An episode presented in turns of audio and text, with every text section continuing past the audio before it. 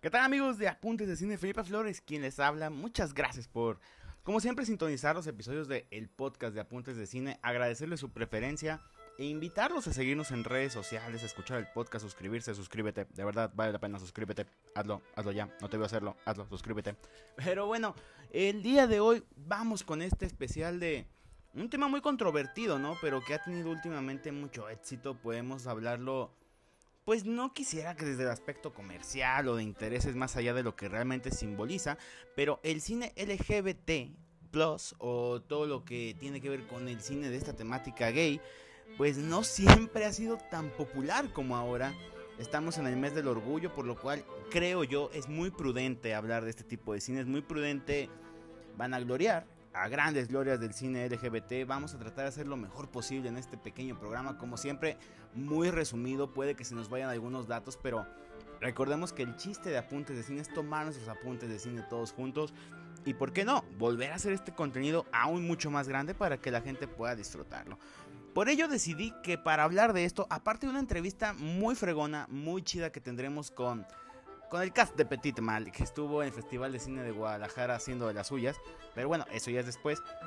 Vamos a platicar un poquito de, de cómo fue que se dio este cine, ¿no? Recordemos que, pues por ahí, pues desde el inicio de la cinematografía, prácticamente los contenidos del cine o temática LGBT o cine gay eran muy complicados. Realmente, si vamos a hablar de un país donde estos realmente fueron sin tapujos que desde un principio se pudieron hacer, pero luego fueron cancelados, pues hablamos prácticamente del continente europeo, con gente como el alemán Rainer Werner Fassbinder, Luchino Visconti, Pier Paolo Pasolini en algunos casos, y de ahí se traslada a Hollywood las ideas, pero vamos ordenando un poquito los conceptos en cuanto a qué, qué aspectos se hablan de este cine, ¿no? Porque, por ejemplo, hablar del cine alemán LGBT, con Rainer Werner Fassbender, él hacía metáforas claras de la relación de clases, ¿no? Más allá de la sexualidad, era la, el poder, ¿no? O sea, la sumisión que tenían que tener las clases sociales identificado con la sexualidad, obviamente. Hablamos que de este poder de los burgueses contra el proletariado. Películas como Las amargas lágrimas de Petra von Kant eh, en el año 72. O sea, imagínense, ¿hasta cuándo teníamos que hablar realmente de películas que reconocían el tema, que hablaban del tema abiertamente? Es que Europa fue nicho de todo este tipo de cine, siempre representándolo de manera más, más abrupta y correcta posible, ¿no? Asimismo, hablar del cine es que suena muy desordenado, ¿no? Por eso vamos a tratar de ordenarlo aquí en Apuntes de Cine. Recordemos que vamos a dividirlo en dos periodos, tanto el europeo como en América. Obviamente hablaremos de México, pero en Europa, como les decía, ¿no? Alemania, Francia, cunas de este tipo de cine, ¿no? Cunas de un cine que buscaba no quiero decirlo como...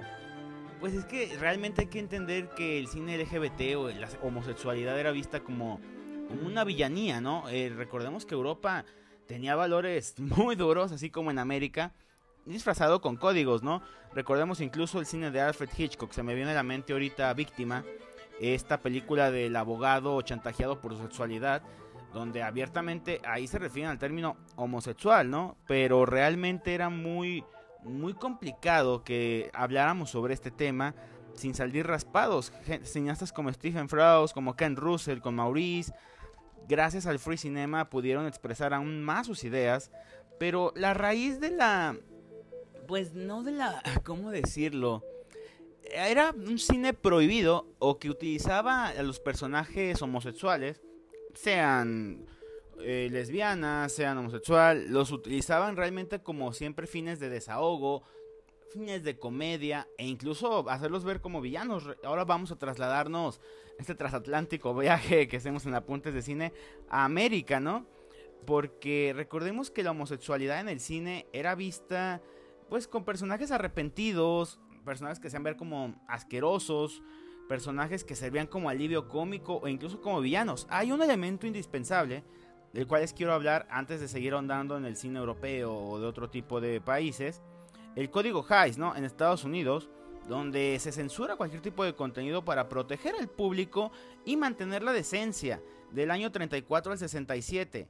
Eh, prohibía el código Hays tanto desnudos, prostitución, besos apasionados, la homosexualidad obviamente y el aborto eran contenidos que que pues era imposible de tratar, pero hablando ya más del tema de orgullo o del tema LGBT, pues recordemos que en el cine de Estados Unidos la sexualidad vivió esto, ¿no? De hacer un elemento cómico a luego vivir sublimada o hacer personajes que sentían castigo, que sentían dolor por expresar su verdadera sexualidad, ¿no? Ya hablábamos de Alfred Hitchcock, ya incluso en su etapa americana, en filmes como La Soga, en filmes como Rebeca, ahí sus, la mayoría de sus personajes que tenían estas características los hacían ver como villanos del filme, o incluso estar arrepentidos de su propia existencia.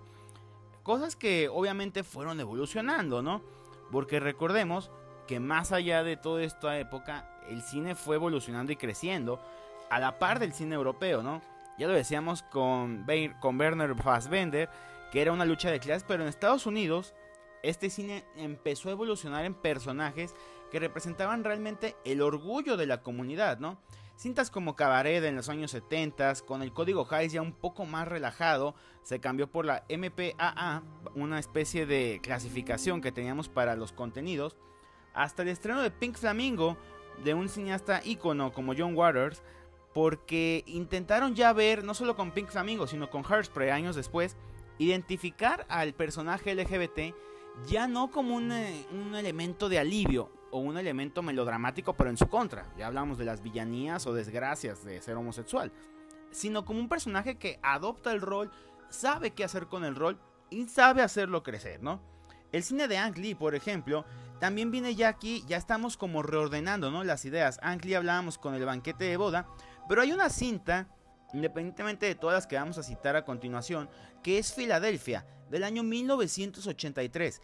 Esta donde son protagonistas Tom Hanks y Antonio Banderas, donde se rompe el cliché de ver a los personajes homosexuales realmente como víctimas de su llamada perversión, según estos autores o según estos críticos de aquellas épocas, sino como elementos melodramáticos y fuertes donde impera la razón independientemente de la sexualidad o del género. Esas cintas son las que trajeron grandes beneficios no solo para el mercado, sino para la comunidad LGBT al verse representada por actores reales y pesados, no por discursos onomatopeyéticos o mucha más risa y mucha más tontería. Era seriedad ya de cine. También llegó cineastas como por ejemplo, recuerdo ahorita Gus Van Sant con The Elephant, a lo mejor me estoy yendo un poquito más adelante, porque gana la Palma de Oro en 2003 gracias a esta película. O Mi nombre es Harvey Milk, unas películas que ya representan al el personaje LGBT como algo más, como algo con mucho más poder. Ya posteriormente vinieron cintas, repasamos esta clase de cintas como El Cisne Negro, Dallas Buyers Club, The Imitation Game, J. Edgar de Clint Eastwood, uno de los llamados cineastas machotes, hace películas de este tipo y era muy bueno. O Carol en 2015, donde nos hablan abiertamente de la cirugía de cambio de sexo. Era un cambio increíble para este cine, que como lo decíamos, ¿no? De venir con la, pues, la imposición del código Hayes, ahora tenía libertades de este tipo y sobre todo personajes que representan bien a la comunidad. En Europa ya hablábamos obviamente de Rainer Fassbender, pero también está Luchino Visconti, Pierpaolo Pasolini. Se me viene a la mente Celine Sciamma, Ozon, en España, por ejemplo, Eloy de la Iglesia o Pedrito Almodóvar, donde representaron más que alguna, ver la homosexualidad como una enfermedad o algo incurable, la lucha de clases y sobre todo el perdonarse, el perdonarse y hacer que estos personajes representen a una comunidad de una forma decente, de una forma poderosa y que no se sientan mal por ejercer su sexualidad, ya que eso es asunto de cada uno y no tiene por qué ser castigado en el cine. Además de, por ejemplo, en México, hablando rápidamente, recordemos el lugar sin límites en los años 70, ¿no? De Arturito Ripstein, con el primer beso homosexual que se da con Gonzalo Vega, pero cineastas como Jaime Humberto Hermosillo, con películas como Doña Herminda y su hijo, El cumpleaños del perro, Las apariencias engañan, hacen ver sobre todo en una sociedad tan machista como la mexicana el tema de la homosexualidad más como un tabú que como realmente algo perjudicial. Pero vamos a la segunda parte de este podcast, vamos a la entrevista con Petit Mal. Déjanos tus comentarios en redes sociales. Aquí estamos dejándote los elementos para armar lo que sigue. Y obviamente, no se me olvida, también está La vida de Adele, una película de Abdel Keniche, donde hablamos del amor entre Adele y Emma, la famosa chica del pelo azul, donde no solo nos enseña a aceptar tal y como es la situación, sino a estar avantes y orgullosos de ello. Felipe Flores quien te habla, este es un pequeño repaso a la historia del cine LGBT+. Vamos con una entrevista muy especial, regresamos. ¿Qué tal amigos de Apuntes de Cine? Felipe Flores quien les habla. Muchas gracias por sintonizar su podcast favorito. Y si no, pues hacemos el intento, ya saben la siempre frase bonita. Ya les dije que me encanta Colombia. Eh, James Rodríguez, obviamente, gran ídolo, siempre me dio tristeza que no calificara a Colombia al Mundial. Pero me da más alegría en el Festival de Cine de Tribeca, ya ven que íbamos allá bien ilusionados. Me encontré una película muy particular, ya les, le platiqué al autor ahorita y a las actrices cuál confundí, ya me vieron con cara de este pobre muchacho siempre. Pero miren, les voy a hablar de Petit Mal, Ruth Cuideli, ¿verdad? Caudé. Caudeli. Caudeli, y aquí la tengo justamente. Y estoy con todo el cast, obviamente se van a presentar una a una, la magia de la radio, como siempre. Hola, ¿cómo están? Soy Silvia Barón, una de las actrices. Hola, y yo soy Ana María Otálora, también actriz de Petit Mal. Qué bonito acento es el colombiano. Ah, ¿quién no ama Colombia? Yo sé, y un buen café, obviamente. Válgame, Ruth, ¿de dónde viene la inspiración para Petit Mal? Ya ahorita hacemos el chascarrillo previo que uno dice, qué buena escritora, las ideas fluyen y resulta que es una situación real. Platícame un poquito de las hipnosis de este proyecto. Pues eh, Petit Mal parte de, una, de un momento real que nos tocó vivir en nuestra relación a las tres, de un momento de- en el que una de las tres tuvo que ausentarse y de relacionarnos como trieja, como tres en, en nuestra relación sentimental, pasamos a ser dos y tuvimos que recon- como reformular un poco nuestra, nuestra forma de relacionarnos. Y es un momento que vivimos en, en nuestra vida, pero que decidimos ficcionarlo, es decir, si todo estuvo guionizado, todo estuvo escrito, y lo- nos gusta llamarlo como un eco de, de ese momento de nuestra vida. Entonces, a partir de ese momento, de esa nueva forma de relacionarnos, ahí es que, que apareció y empezamos a escribir Petit Man. A mí me parece increíble el concepto de triaje. Es- entiendo que las relaciones han evolucionado y han crecido. Ya no vamos a hablar de lo mismo que pensábamos de conceptos al inicio del siglo XX, actualmente siglo XXI. El ser humano por propia naturaleza, aunque es un ser sociable, le cuesta mucho tener empatía, le cuesta mucho poder compaginar en algo. Ahora yo veo aquí un triaje, es un concepto que dentro de mi ignorancia, y discúlpenme, no quiero sonar grosero en algo, nunca pensé que de verdad alguien lo pudiera vivir. ¿Cómo se sienten ustedes dentro de este concepto? Porque no es ficción, eh, es que es un... ¿Recuerdan lo que hacía Hitchcock con el MacGuffin? Esta sí es película que parecía ficción, pero no es ficción y es la vida real y al final quedé confundido, pero muy feliz. Cuéntenme, ¿cómo se sienten con ellos ustedes, chicas? Ay, pues yo estoy muy feliz, yo siento que encontré una manera de relacionarme que, mm, que me hacía falta y que necesitaba porque al tener una relación poliamorosa eh, te- tienes más espacio para ti misma, aunque parezca que no, porque somos, somos más, pero eso también te da más espacio a ti de ser tú. Y ay, no, es que es genial, yo no sé, yo se lo recomiendo a todo el mundo, de verdad, o sea, como si pueden, tengan, tengan relaciones poliamorosas, tres, cuatro, cinco personas, porque es maravilloso, lo que no encuentras en una persona lo encuentras en otra, te hace crecer muchísimo y, y, y estás rodeada de amor todo el tiempo, entonces es, ay, no sé, ay, Hay más me amor, encanta. Sí, amor. no, yo para agregar, porque de acuerdo con todo lo que han dicho, es, es una libertad absoluta y en verdad es concebir como el amor desde otro lado, desde un lado más libre, eh, mucho apoyo, o sea, en mi caso eh, yo soy el unicornio y entonces el unicornio es esta persona que llega a formar parte de esta relación, las chicas se llevan un tiempo juntas, unos 10 años, y yo llego como unicornio y pues para mí fue maravilloso porque, bueno, aquí como entre nos, yo también venía como de relaciones muy tormentosas y un poco tóxicas, a ver, no, todos hemos, sí, todos hemos tenido relaciones tóxicas, pero digamos que yo venía como de esto y encontrarme con estas chicas, pues que las admiro, que las amo, bueno, que soy su mayor fan, pues fue maravilloso, o sea, es apoyo por lado y lado y amor por lado y lado, entonces yo también lo recomendaría mucho, es una opción. Y suena de verdad interesante. Vimos en una Latinoamérica, Colombia es uno de los países más tradicionales, incluso religiosamente hablando. Hablamos ahorita entre el chascarrillo del deporte o algo, son tradicionales en todos los sentidos. ¿Cómo ha sido para ustedes evolucionar ese paso de representarse en una nueva sociedad y marcar, ya no quiero decirlo tendencia, sino defender sus verdaderos ideales ante los ojos de una sociedad muy conservadora? Pues es complicado, o sea, es, es complicado porque, porque la sociedad siempre te va a poner trabas, te va a poner barreras, te va a poner, te va a intentar poner límites, pero pues creo que las tres hemos intentado vivir nuestra vida sin importar esos límites, haciendo lo que queremos, haciendo lo que queremos como queremos y tratando de, de salirnos del molde, pero sin, sin, sin una pretensión por hacerlo, sino simplemente viviendo lo que queremos vivir. no hemos tenido ningún problema hasta la fecha.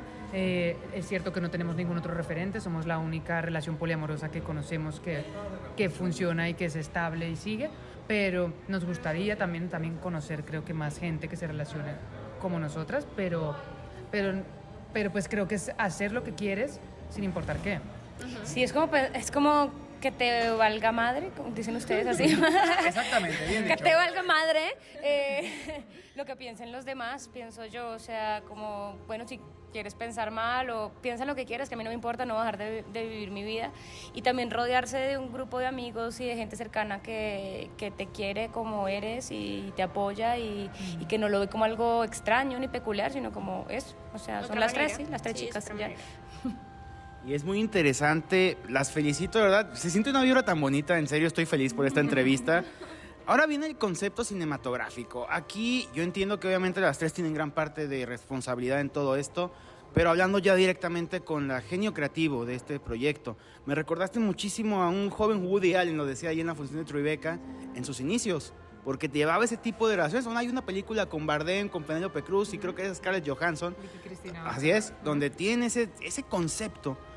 ¿Cómo te estás viendo tú? Porque te escuché en el QA dije, yo no vuelvo a actuar. Dije, ah, ok. Dije, y creo que sí se va la dirección. No estaba tan equivocado. ¿Cómo te sientes en este concepto y en esta responsabilidad de llevar este tipo de historias a la comunidad? Pues me siento, me siento honrada de, poder- de poderlo hacer, me siento responsable, creo que usaste ahora ese concepto y me parece importante porque siento responsabilidad, porque siento responsabilidad en la forma en la que se narra una relación de mujeres, una relación, una película con mujeres, una relación no convencional, entonces sí creo que hay una gran responsabilidad en mostrarla em, de la forma más real posible, más honesta posible, porque puede ser un referente para una persona que lo pueda, que pueda haberlo visto hoy en la sala, lo pueda necesitar. Pues me encanta el, el, pues, el referente Woody Allen, ojalá no como él, porque lo detesto como persona y como ser humano, pero, pero sí su cine, pues eh, es eh, cine con el, con el que crecí, me parece muy interesante, pero creo que la responsabilidad no es solo mía, también creo que es de las tres y de la casa productora en la que, en la, pues, de la que formamos parte, porque tenemos la responsabilidad de contar historias de mujeres hechas por mujeres. Wow, perfecto. Y tienes razón, no es muy, muy bien querido por muchos lados, pero tú sí, y me tocó ser testigo de ello en una comunidad. Estados Unidos no acepta nada que no venga en inglés. Es verdad. Siempre pasa Ajá. y siempre lo ves, lo acabo de vivir ahorita. Y en cambio, de lo que sí fui testigo fue el éxito de dos producciones latinoamericanas, hablando del terror con la huesera, Ajá. y ahora también con ustedes, con este cine LGBT más, LGBT plus. ¿Qué viene para ti? ¿Qué viene para ustedes? Porque aunque no lo creas, y se lo decía ahorita a su gente de publicidad, están fincando algo muy grande, algo que va más allá de nosotros. Y van a llamar la atención. Cintas así hay muy pocas. Pues vamos a seguir creando. Sí. A La cara de presión me encantó, como de cállate, hombre horrible, No, no, no, cállate. al contrario, no, perdona, entonces lo hice mal. No, era como de, de qué emoción, estoy que lloro de oír tus palabras porque pues muy importante lo que acabas de decir para nosotras porque porque es- fuimos muy honestas contando nuestra historia y, y oír que dices esto, pues para mí es como que el corazón se me... ¡Ah! Sí. No, es importante, es importante como ser referente, como dices, y como marcar como un antes y un después, no sé. eh, ahora hablábamos también que de pronto hay muchas historias poliamorosas, pero pues nosotras no conocemos muchas, seguro las hay. Pero es importante, es importante empezar a hablar de esto. Ahorita también una chica nos decía, bueno, hablan de algo como de un tabú y tal, y es como, sí, pero no. O sea, es posible eh, y de la manera en como nosotras lo contamos, pues es tan real y es como que en verdad, literal, abrimos las puertas de nuestra casa y como nos abrimos a este proceso maravilloso que pues estamos muy felices como de que muchas personas, por favor, puedan y quieran y necesiten ver esto, porque es fundamental. Yo de pequeño hubiera querido sentirme identificada con, con este tipo de cine, entonces pues para mí es, es muy, me conmueve mucho que esto esté pasando. Y que, pero para nosotras creo que viene seguir creando, seguir haciendo, porque creo que las historias serán más diversas cuantas más personas las creen. Entonces creo que vamos a seguir creando historias diversas que estén a nuestro alrededor, que estén en nuestra proximidad y pues en eso estamos trabajando y vamos a trabajar. Y por favor. No, sí, y Casa Bella hablaba, que es nuestra productora, estar ahí como para seguir mostrando eh, estas historias y como, sí, dándole, dándole vida, historia, mundo a estas personas que lo necesitan. Petit Mal, una visión distinta del amor, pero muy pura. Las felicito y están fincando algo muy padre, por, no solo por Colombia, sino por la...